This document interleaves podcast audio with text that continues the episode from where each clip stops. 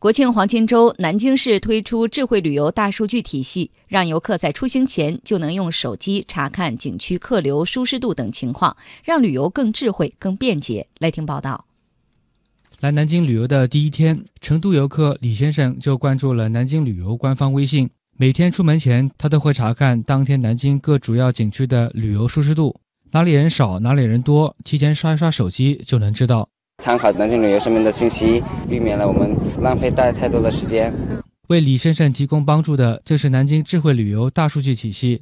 在南京旅游的官方微信上，有一个景区实况播报的功能设置。游客点击进去，就能看到每天全市主要景区的在园人数，还能查看景区的实时视频，景区内人流量多少，一目了然。南京市旅游委宣传教育处处长李青，就类似于我们道路交通上面的这个拥堵状况一样，那么我们分不同的时段呢，公布我们南京主要的四 A 以上景区的一个拥堵的状况，分为拥堵啊、一般啊、舒适这些程度。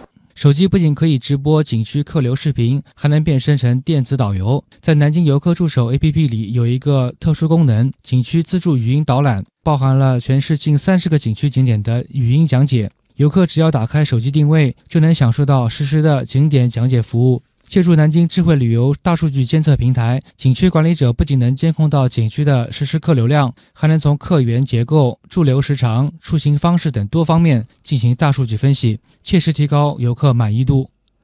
再来看国庆旅游市场新特点，为了避免扎堆热门景点，去乡村小道悠闲漫步成为都市人的另一种休闲方式。今年国庆假期，乡村游成为吉林省旅游业的爆款。来听报道。现在这锅里头都什么鱼？这个是川定的。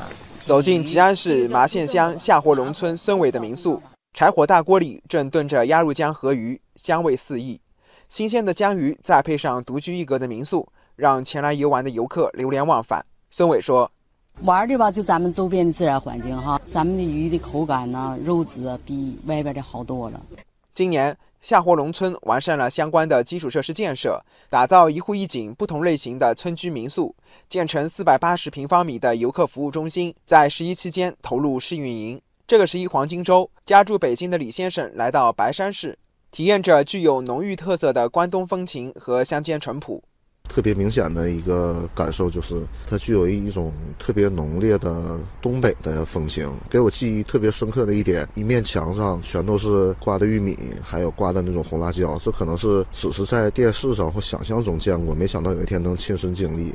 随着生活节奏加快和工作压力不断变大，游乡村住民宿越来越受到都市人的青睐。白山市某温泉小院负责人江旭说。主要咱们都是以这个火炕当地特色为主，餐饮呢，它也主要是当地取材，河鱼啊、山蘑、本地猪肉、本地鸡，自家菜园的有机蔬菜，主打就是当地这个特色和这些当地特产。广东省佛山市西樵镇是黄飞鸿故里南狮发源地。今年国庆假期，西樵镇举办世界华人狮王争霸赛、中华翰林文化节等系列特色活动，创新文化加旅游加体育融合发展模式，助推乡村振兴。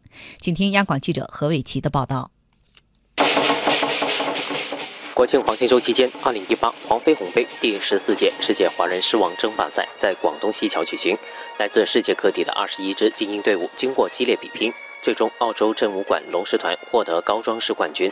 国家体育总局社会体育指导中心副主任尹国成认为，举办世界华人狮王争霸赛不仅让西樵的民俗文化走向了国际舞台，同时也让传统民俗文化融入旅游家的发展大潮之中。佛山有很多的非常好的一种民俗的文化。这些民俗文化要在活动中不断的体现出来。那么从旅游的角度来讲呢，单一的体验也向综合的体验过渡了。体育加旅游，这是一个最好的结合模式。此外，黄金周期间，广东西樵还举行了2018翰林文化节、祭孔仪式、步青云路等文化活动，吸引了众多游客前来参与。西樵镇党委书记黄松华表示，将会继续推动文体旅融合创新发展，助推乡村振兴。现在群众对旅游文化的需求不断的提升，更多需要是体验式的、参与式的，既展现文化又参与其中。